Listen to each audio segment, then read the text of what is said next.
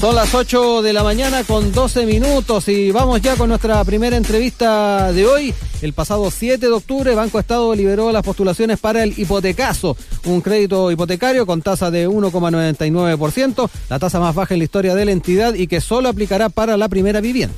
Un crédito que ya con la ley de portabilidad vigente pone presión al resto del mercado financiero, ya que tiene una tasa fija durante todo el periodo del crédito y puede ser además a 20 años plazo y cubrir hasta el 80% de financiamiento. De esto y otros temas también del Banco Estado vamos a hablar con su presidente, Sebastián Sichel, que ya nos acompaña hoy perdón, en Radio Sach. Muy buenos días, Sebastián, ¿cómo está? Buenos días, muy bien. Muchas gracias por este contacto telefónico, muchos temas eh, que hablar y, dadas las características, vamos a partir con este hipotecaso o crédito hipotecario, em, el hecho, por ejemplo, que eh, tampoco tenga un tope en el precio de la vivienda, de alguna forma también preguntarle si ayuda a llegar a una clase media amplia, sobre todo en el contexto que estamos viviendo y que sabemos que la casa propia es en el, el anhelo de todos y las, las y los chilenos. Exactamente, tiene un doble objetivo. Eh, cuando uno va baja las tasas así y trata de hacer competir el mercado, el más importante es ese, es que todas las, todas las familias que estaban esperando una oportunidad o veían una posibilidad de comprar eh, su primera vivienda lo puedan hacer eh, sin límite de precio. Obviamente el foco del banco siempre está en las viviendas que rondan entre los 2.000 y 3.000 UF porque ahí está el público del banco y así ha sido históricamente pero ah, ni hacia arriba ni hacia abajo hay límite entendiendo que hay una posibilidad de comprar vivienda y nos dimos cuenta de algo bien en particular, que efectivamente a partir del retiro del 10% eh, habían aumentado los ahorros individuales en libretas para la vivienda, eh, y los depósitos para vivienda. Y por tanto sentimos que había que apoyar esta decisión familiar de aumentar estos ahorros con la posibilidad de comprar una vivienda cuando el mercado va a la baja, cuando la mayoría de los bancos mantenía las tasas más o menos estables, nosotros quisimos un poco eh, romper el paradigma de que, de que había que mantener las tasas estables en situaciones de crisis, sino al revés, una buena posibilidad para bajar las tasas, mover eh, la compra de vivienda y también apoyar a la reactivación del país, porque al final cada vez que se compra una vivienda hay, hay gente que, sigue construyendo, etcétera, etcétera, y por lo tanto se mueve la economía también. Hay un efecto ahí de por medio. Eh, Sebastián, eh, hablemos un poco para, para ilustrar bastante a quienes nos están escuchando los requisitos que se piden, saber también si e, es necesario ser cliente del Banco Estado y lo otro, ¿ah? el, tema de si todos estos, eh, estos todo esta, los trámites, todo lo que tiene que ver con este crédito se puede hacer a distancia también.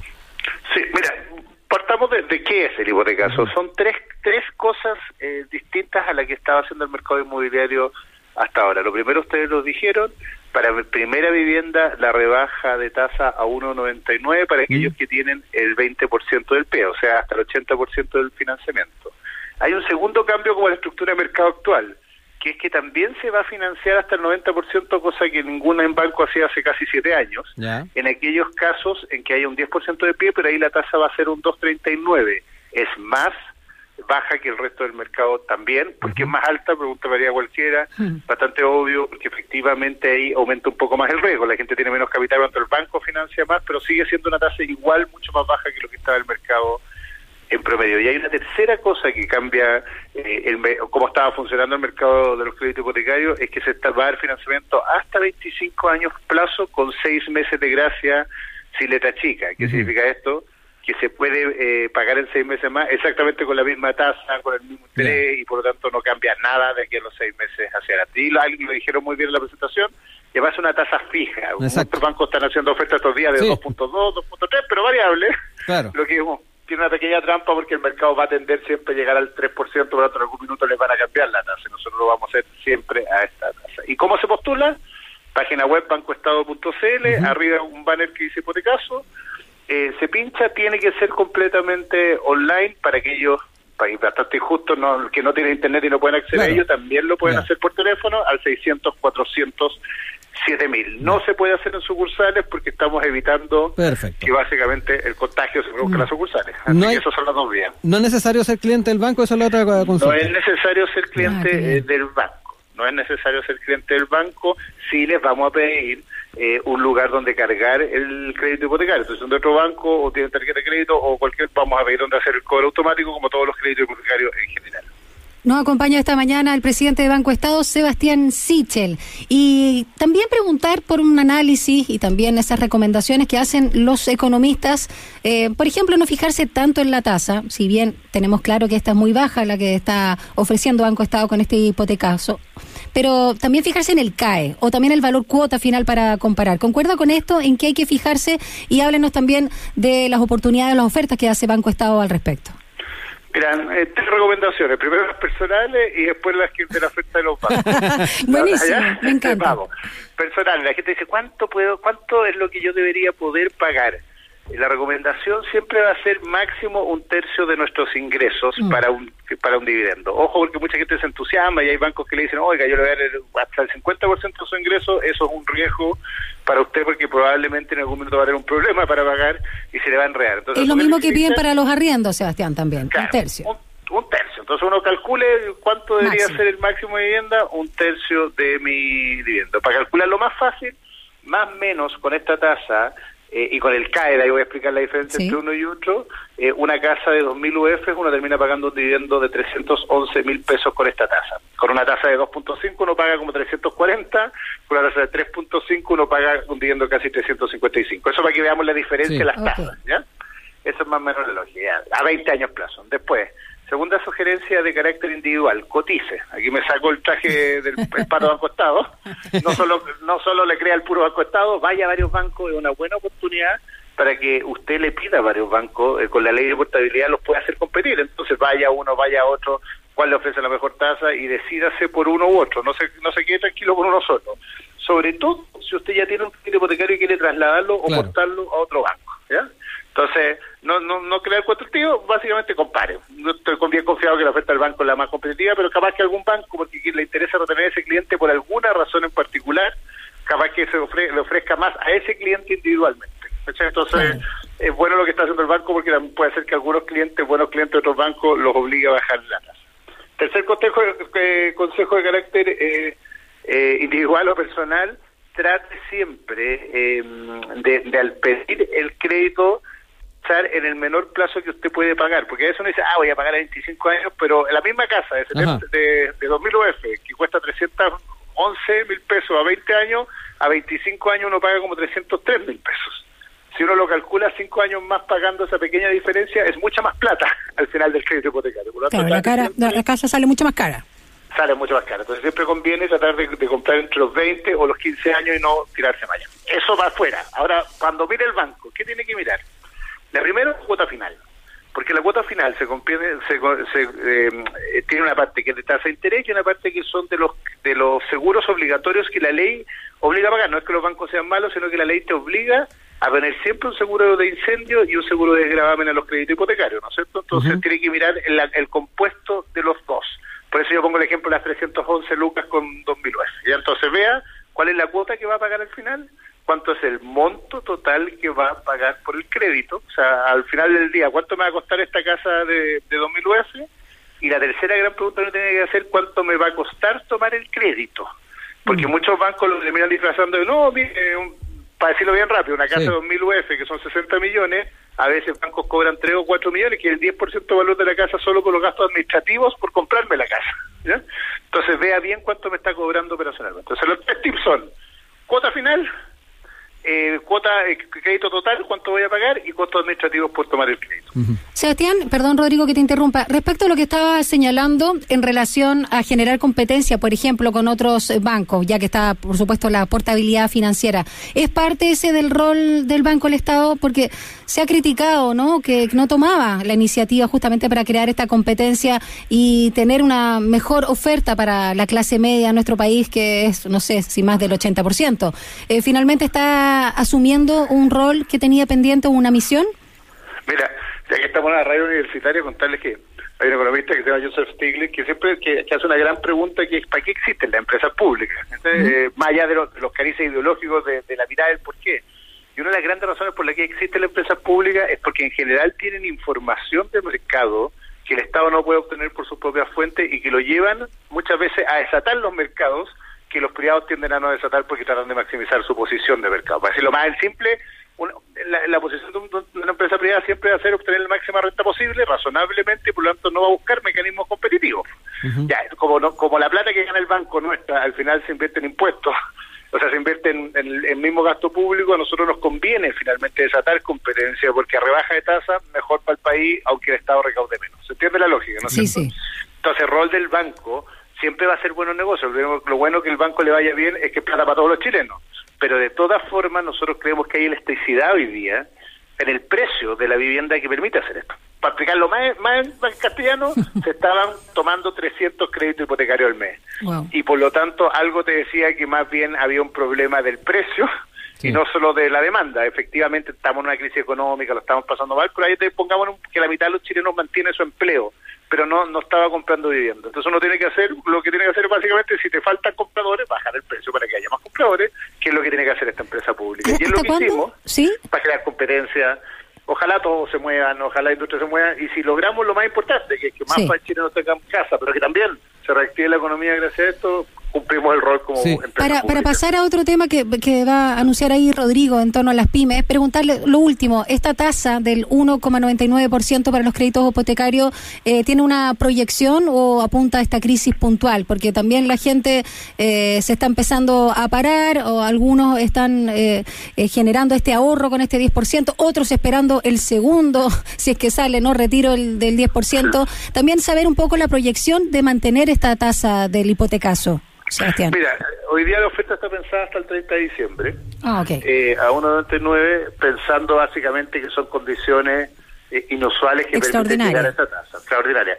Pero también creo que esto va a provocar que el mercado se tienda a los 2,5, 2,4 el próximo año. Entonces también esto va a provocar que, que, las tasas igual se mantengan bajas adelante por la competencia. Así que un, una buena noticia. Recomendación a todos el que pueda y tenga la suerte de no haber sido afectado por la crisis hasta el 30 de diciembre es una buena oportunidad en este u otro banco para tomar un crédito hipotecario si tiene las condiciones. Así que aprovechelo porque el mercado va a tender a subir la medida que se reactiva la economía.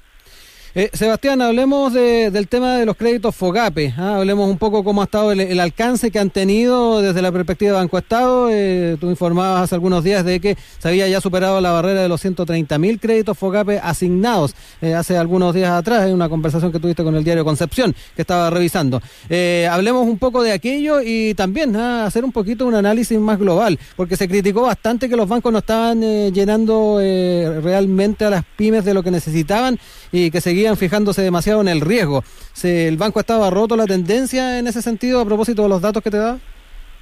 Mira, voy a partir al revés. Yo creo que todavía es insuficiente, que todavía hay pymes que lo están pasando mal y podrían recibir financiamiento o capital de trabajo a través del crédito FOGAPE y es un poco la misión que yo le he puesto al banco, que, que sea proactivo y no solo reactivo. No es que me espere mm. que vengan a pedirle un crédito, sino que salga a buscar, a ofrecer crédito eh, a las pymes del país, y es lo que estamos haciendo, están dando charlas y se viene la y estamos estamos nosotros difundiendo la existencia de. Eso, eso es básicamente, porque porque para explicarlo siempre, el banco tiene bajas tasas de rechazo de solicitudes, no tenemos un problema de ingresos.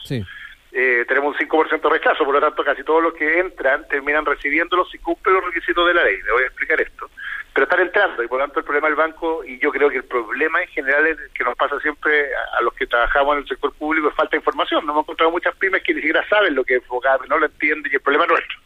Así que estamos haciendo como banco eso. Respecto al otorgado, lo voy a explicar bien el simple. El banco es el cuarto banco de la plaza, el de tamaño. Sin embargo, crédito FOGAPE ha puesto el 55% de los créditos. Eso se explica a sí mismo. O sea, FOGAPE lo pudieron haber puesto cualquier banco. Nosotros rompimos todas las barreras eh, de nuestros clientes, eh, dos de cada tres personas que están recibiendo el crédito FOGAPE no son clientes del Banco Estado, es clientes de otros bancos y nosotros dijimos vamos a facilitar el acceso al crédito que era la misión que me encomendaron a mí particularmente y eso estamos haciendo, eh, básicamente entregando todo el crédito que podemos a aquellos que pueden pagarlo y aquí a veces esto no es popular decirlo, pero hay que ser un banco ético. Muchos bancos a veces presta plata a quien no puede pagarlo y le, le genera un problema mucho mayor nosotros siempre vamos a mirar si la empresa tiene posibilidad de sobrevivir para ponerle el crédito, porque si no tiene, es mejor, es más riesgoso ponerle un crédito que después va a tener que pagar algún minuto y lo terminamos un tiempo, por muy baja que sea la tasa, muy bonita, pero hay que pagarlo.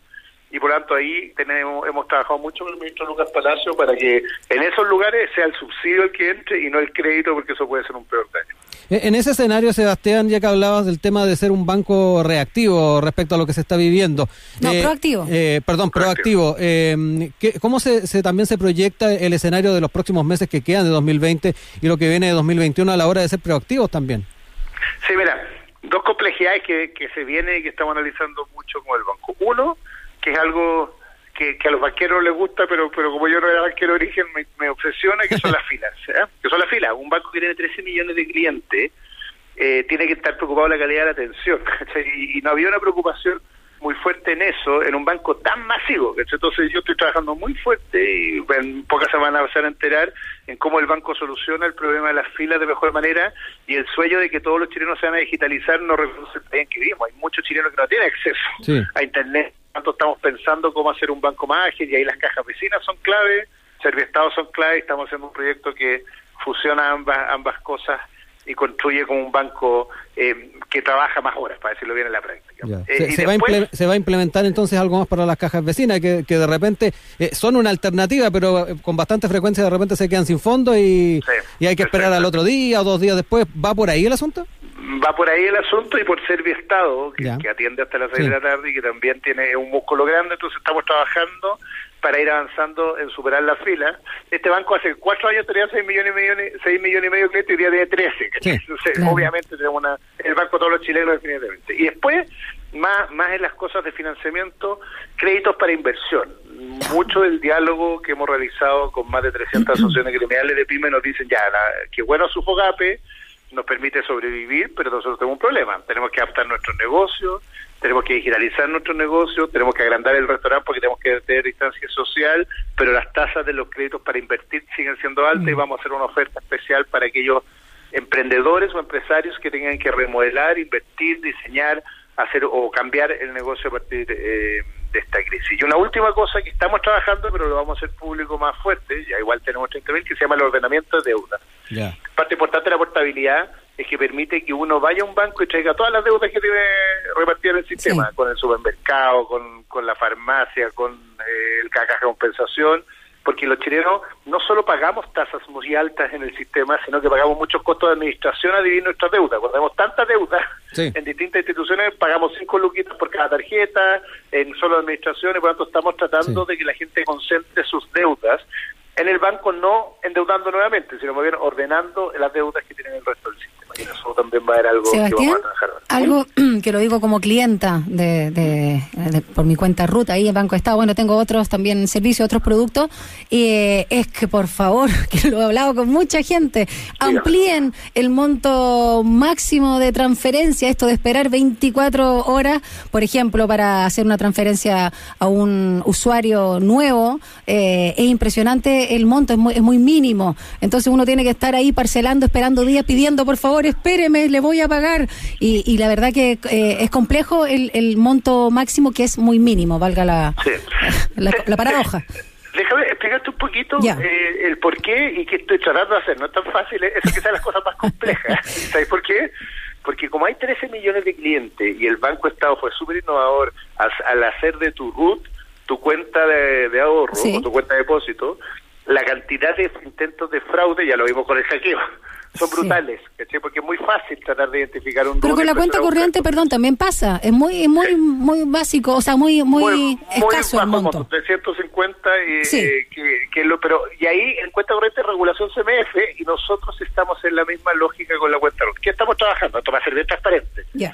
Básicamente eh, estamos estableciendo modelos de cuenta RUT, porque ahora tenemos una cuenta RUT universal, no importa si tú tienes cero pesos en tu cuenta todos los meses o tienes dos millones de pesos eh, al mes, y por lo tanto va, a haber una especie de, no quiero, no me gusta la palabra cuenta RUT Pro, pero una cuenta RUT 2, para aquellos que manejan saldo dentro de la cuenta y que van a tener montos de autorizaciones más altas. ¿Y qué se va a hacer? Con promedios de saldo de los últimos tres meses van a cambiar esos montos de autorización. Estupendo. ¿Por qué? Porque efectivamente se mueve más dinero en esa cuenta que otras que están en cero y que por tanto hay un riesgo más grande de fraude que la gente la use la gente para delinquir. ¿Eso para el próximo año o prontamente? Más pronto que eso, espero. Ya, ojalá. El me atrasó, algunos planes, pero le voy, a, le voy a cobrar la palabra. bueno, y a propósito de eso, para finalizar. ¿Qué, ¿Qué consecuencias tuvo el ataque cibernético? ¿Que quedó finalmente atrás? ¿Qué pasó? No, mira, quedó atrás, no, no, la verdad nos atrasó dos semanas muchos planes que teníamos, entre ellos lanzar el hipotecazo, porque lo que hicieron acá, igual que un ladrón que entra a, la casa y le rompe a uno la reja, el portón, el patio, y no logró entrar adentro de la casa, pero todas las medidas de seguridad externa las destruyó para entrar. Eso es lo que pasó. Por eso, por eso tuvimos que cerrar las sucursales, por eso eh, una de las cosas más dolorosas de estos días es que la cuenta ruta ahora uno la pide y se la entregan dos días después. El banco era el único que te entregaba la cuenta contando con tu identidad. Eh, pero lo vamos a lograr, lo estamos actualizando y el primero, el 3 de noviembre va a estar ya arriba encima. Entonces no hay daño, ya se demostró que los fondos no se dañaron, no se dañó nada, pero un daño desde el retraso, muchos planes que teníamos de innovación estas dos semanas, pero pero ya está mandando. lo más duro fue para el usuario que le tuvimos que cerrar la sucursal pero lo hicimos por seguridad. Que cuando esto, cuando tenía el ladrón adentro o no sabéis si está adentro, es mejor cerrar la puerta para mirar bien y, esos dos días nos sirvieron y fueron vitales para descubrir que no, que no seguía adentro y poder seguir operando. Queremos eh, agradecer a Sebastián Sich, el presidente de Banco Estado, que ha estado con nosotros esta mañana acá en Sin Tacos ni Corbata. Muchas gracias por este diálogo y bueno, seguiremos atentos a esos anuncios que vienen. Aquí ah, yo creo que los usuarios, la ciudadanía los va a recibir de buena forma. Gracias, Sebastián. voy a acordar cada vez eh, de ti cuando haga una transferencia. cada vez que nos voy a transferir más de Hasta que pueda, y lo voy a agradecer. Gracias, un abrazo. Buen día. Lindo día, chao.